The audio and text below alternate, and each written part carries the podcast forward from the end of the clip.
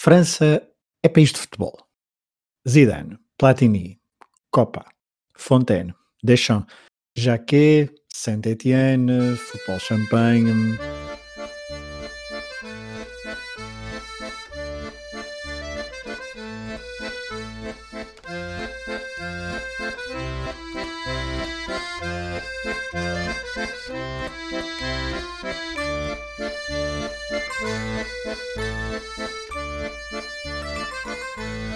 Mas pensar em futebol francês, tirando finais de grandes competições, não nos remete para a capital Paris. A cidade de luz prefere ser o centro das atenções na moda ou noutras artes que não o futebol, mesmo que os petrodólares tentem inverter esta tendência. Em França, são várias as cidades onde se respira muito futebol. Marselha, Lyon, Nantes, Saint-Étienne ou Bordeaux, para onde viajamos hoje. Vamos então ver eh, castelos, passear nas vinhas, comer bem e, claro, lá está, beber um belo copo de tinto. Bordeaux, na minha cabeça, rima sempre com o Stade Chabandelma, um estádio inaugurado na década de 20 do século anterior e que em 2015 deixou de ser a casa do principal clube da cidade, os Girondins de Bordeaux. Quer o estádio, quer o nome do clube remete-nos para a política francesa, Chaman Delma foi um antigo primeiro-ministro e presidente da Câmara da cidade de Bordeaux. Girondin, em português girondinos, transporta-nos para a Revolução Francesa e para certas aulas de história de há mais tempo do que o que ele julgava. Havia os girondinos e os jacobinos, sendo os primeiros até mais defensores de uma monarquia constitucional. Não foram bem, não foram bem sucedidos, mas isto não é aula de história e, portanto, voltemos ao futebol. O Bordeaux é um dos principais clubes franceses vive dias bem complicados, mas no seu palmarés estão, por exemplo, seis campeonatos da primeira divisão francesa. O primeiro em 1950, o último em 2009, com Laurent Blanc como treinador e Gourcuff como craque dentro das quatro linhas. Talvez o último grande prodígio que vestiu as cores do clube, por muito que a carreira de Gourcuff não tenha correspondido às expectativas criadas naquela época de sonho, em 2008-2009 mas os anos dourados do clube foram os 80 do século XX. Os mais novos associaram o nome Aimé Jacquet ao Mundial 98 e à vitória da seleção francesa no Mundial que organizaram. Mas Jacquet, antes de ser um selecionador de sucesso, foi um treinador que se destacou, principalmente no Bordeaux. Chegou em 1980 ao clube, com 39 anos, e só saiu em 1989.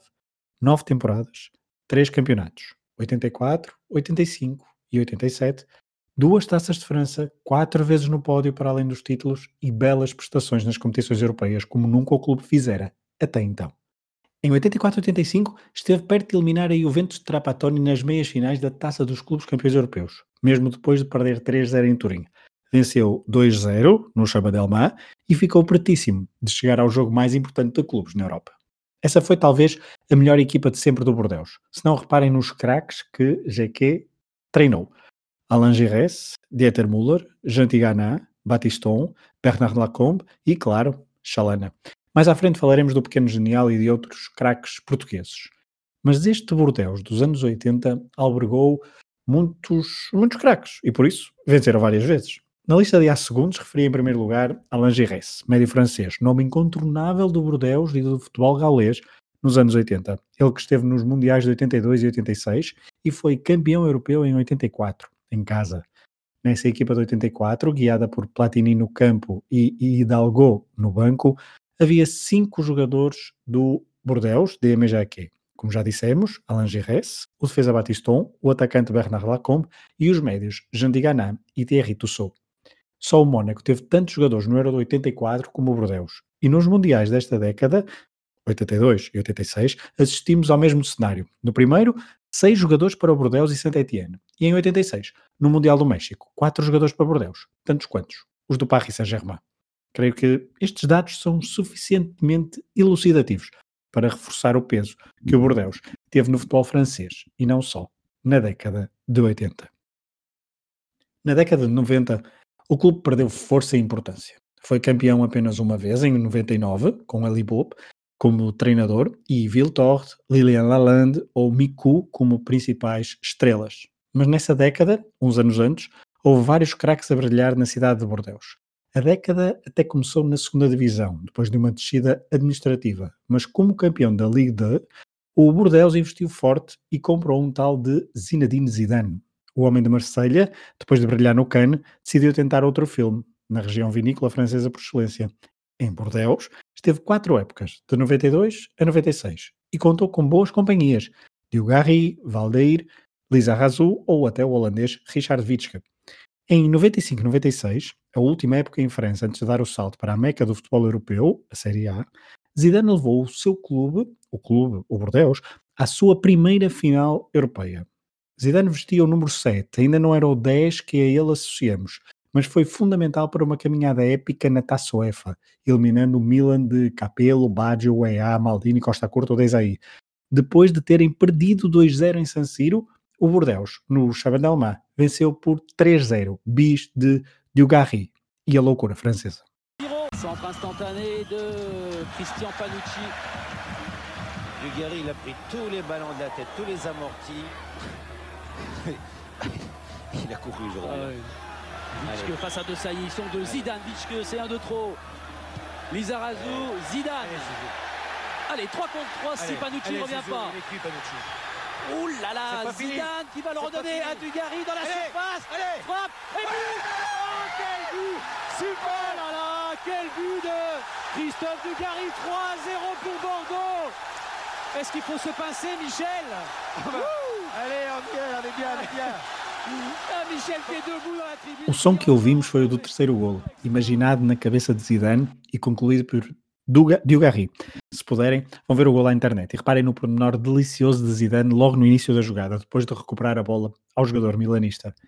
E já que estou numa de sugestões, procurem o golo de Zidane, também nesta Taça UEFA de 95-96, que o craque francês marcou no Benito Villamarín, frente ao Betis. Um golo decisivo para as contas da eliminatória superada pelo Bordeaux, um dos melhores golos da sua carreira, um chapéu de fora da área, mas em jeito de remate artístico, como só Zidane sabia fazer.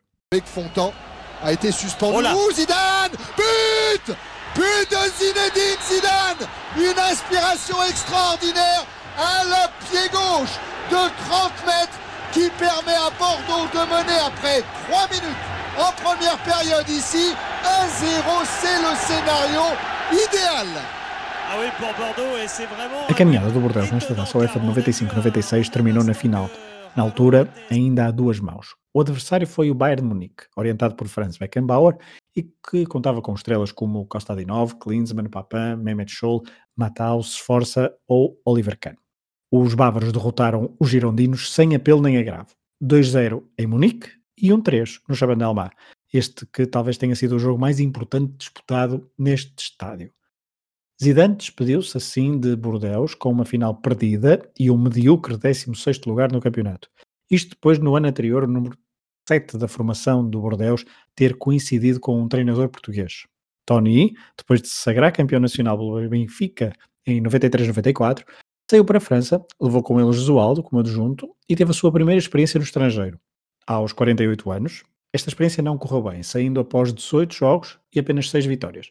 Mas, pelo meio, deixou marca em Zidane. Como contou ao jornalista Hugo Tavares da Silva, para o Observador, Tony incutiu no jogador francês três princí- princípios fundamentais para ser bem sucedido. Travail, travail, travail. E só depois o conhaque, seguramente. Entramos então na relação entre Portugal e Bordeaux. Esta cidade e região francesa tem uma das maiores comunidades de portugueses no estrangeiro. E só alguém muito desatento é que não associa logo Bordeaux a um dos maiores portugueses de sempre. Aristides de Sousa Mendes, cônsul de Bordeaux, que durante a invasão nazi ao território francês desobedeceu a Lisboa e a Salazar e durante três dias concedeu vistos de entrada em Portugal a refugiados, muitos deles judeus, que fugiam da Alemanha nazi. Várias décadas depois, e descontando as devidas proporções, houve outro português a ser destaque na cidade francesa. Refiro-me a alguém que até está na história do rival parisiense, mas que nas três primeiras temporadas em que jogou em França aqueceu os corações dos adeptos girondinos. Entre meados da temporada 2000-2001 até ao final de 2002-2003, Pedro Pauleta, o ciclone dos Açores, marcou 91 golos em 130 jogos. Foi três vezes segundo classificado na lista de melhores marcadores e duas vezes jogador do ano em França. mas coletivamente Pauleta nunca conseguiu no campeonato melhor do que o quarto lugar, o que fez com que saísse diretamente para Paris, onde entrou rapidamente na história do Paris Saint-Germain. Curiosamente, foi em Paris que conquistou o único título ao serviço do Bordeaux. Orientado por Eli Bope, o Bordeaux chegou à final da Taça da Liga, em Paris, e bateu por 3-0 o Lorient, vencendo o troféu pela primeira vez na sua história. O Bordeaux que não ganhava uma taça, a da Liga ou a Taça de França, desde 1987. Nesse jogo, Pauletta bisou no Stade de France. O segundo gol do jogo, um pontapé de moinho, é um dos gols mais bonitos da sua carreira. Voici l'action du match avec la remise de Christophe Dugarry à l'aveugle et la volée acrobatique de l'Aigle des Açores, Pedro Miguel Paoletta s'offre ce doublé à l'heure de jeu et permet à Bordeaux de mener 3-0. L'un des plus beaux buts de l'histoire des finales de la Coupe de la Ligue. Pauletta, nos anos em que esteve nos Girondinos, partilhou balneário com mais portugueses. Caneira, o defesa polivalente, esteve no clube duas temporadas, de 2002 a 2004. E Bruno Basto, defesa esquerdo, que de 2000 a 2004 fez quatro épocas completas a grande nível no clube, sendo uma das figuras da equipa para essa altura. Bruno Basto esteve, ele que esteve mais tempo no Bordeaux do que Pauleta, teve outro companheiro português que não se cruzou com o avançado açoriano. Falamos de Paulo Costa, avançado formado no Sporting e que chegou a prometer muito no início da carreira. E por falar em Sporting, talvez não associemos o nome de Beto ao Bordeaux, mas a verdade é que Roberto Severo, que muitas vezes foi associado ao Real Madrid verão após verão, saiu do Sporting para jogar precisamente no Bordeaux, a meio da temporada 2005-2006, mas sem grande êxito. Beto não foi o último jogador português a vestir a camisola dos Girondinos. Tiago Ilori, emprestado pelo Liverpool, fez 15 jogos pelo Bordeaux em 2015-2016 e até ao momento, depois disso, não houve mais jogadores portugueses a jogar por este clube francês. E nem mesmo o facto de em 2019-2020 o treinador ter sido Paulo Sousa, terminando em 12 lugar no campeonato, motivando a sua saída no final da época, que devido à pandemia não foi concluída com os 38 jogos previstos inicialmente, dizia então que nem este facto trouxe qualquer português nesta temporada de Paulo Sousa ao serviço do Bordeaux. Com isto tudo, ainda não falamos foi do primeiro jogador português a vestir a camisola do Bordeaux. Aos 25 anos, depois de várias épocas a alto nível no Benfica, Fernando Chalana foi o patrício em destaque na fase final do Euro 84, precisamente em França. Os franceses ficaram loucos com aquele extremo baixinho, rápido e cheio de técnica, dono de um bigode majestoso, e Chalana passou a ser rapidamente Chalanix. O Benfica aceitou os milhões do Bordeaux, diz que Fernando Martins, então presidente encarnado, usou-os para financiar o terceiro anel da luz, e Chalana chegou a Bordeaux para ser o rei da Aquitânia, a região francesa. Mas as três épocas de Chalana no Bordeaux foram tudo menos um sucesso. Várias lesões atormentaram o Chalana e uma certa inadaptação ao clube fizeram com que o craque português do Barreiro nunca se impusesse no clube. O regresso ao Benfica foi inevitável. Chalana não deixou a sua marca no Chabanelma, palco de jogos de algumas competições de seleções. Desde logo, no Mundial de 1938, assistiu-se a um jogo que ficou célebre como a Batalha de Bordeaux, para os quartos de final do Mundial entre o Brasil e a Checoslováquia. 1-1 e três expulsões um recorde num jogo de um Mundial só batido em 2006, na Batalha de Nuremberg, essa mesmo, entre Portugal e Holanda. O empate entre brasileiros e checoslovacos obrigou a segunda partida, dois dias depois, no mesmo estádio, e o Brasil, mesmo com um jogador expulso logo aos 14 minutos, o único do jogo, venceu por 2-1 e apurou-se para as meias finais. Em 1984 não houve jogos em Bordeaux, no Euro, mas no Mundial 98, organizado pelos franceses, houve cinco jogos da fase de grupos e um jogo dos oitavos de final, com a equipa sensação Croácia a vencer por 1-0 os exclusivamente jogadores loiros da Roménia. Quem decidiu foi o inevitável Davor Šuker, de penalti. Em 2016, a cidade de Bordeaux também foi um dos palcos da fase final do Euro desse ano, mas já no novo estádio, no estádio Matmut Atlantique. Quatro jogos da fase de grupos e um jogo dos quartos de final, decidido nas grandes penalidades. Vitória alemã sobre a Itália. E a primeira vez que a Alemanha superou os italianos numa grande competição. Mesmo que tenha sido nos penaltis e tenha falhado três pontapés. Müller, Ozil e Schweinsteiger falharam os seus remates, algo a que não estamos habituados a ver numa seleção alemã. Mas a verdade é que os italianos não souberam aproveitar e permitiram que Jonas Hector marcasse o penalti decisivo. E em Bordeaux fizesse história nesta rivalidade cheia de história entre alemães e italianos. Er hat die Tür aufgemacht. Er hat die Tür aufgemacht für Jonas Hector.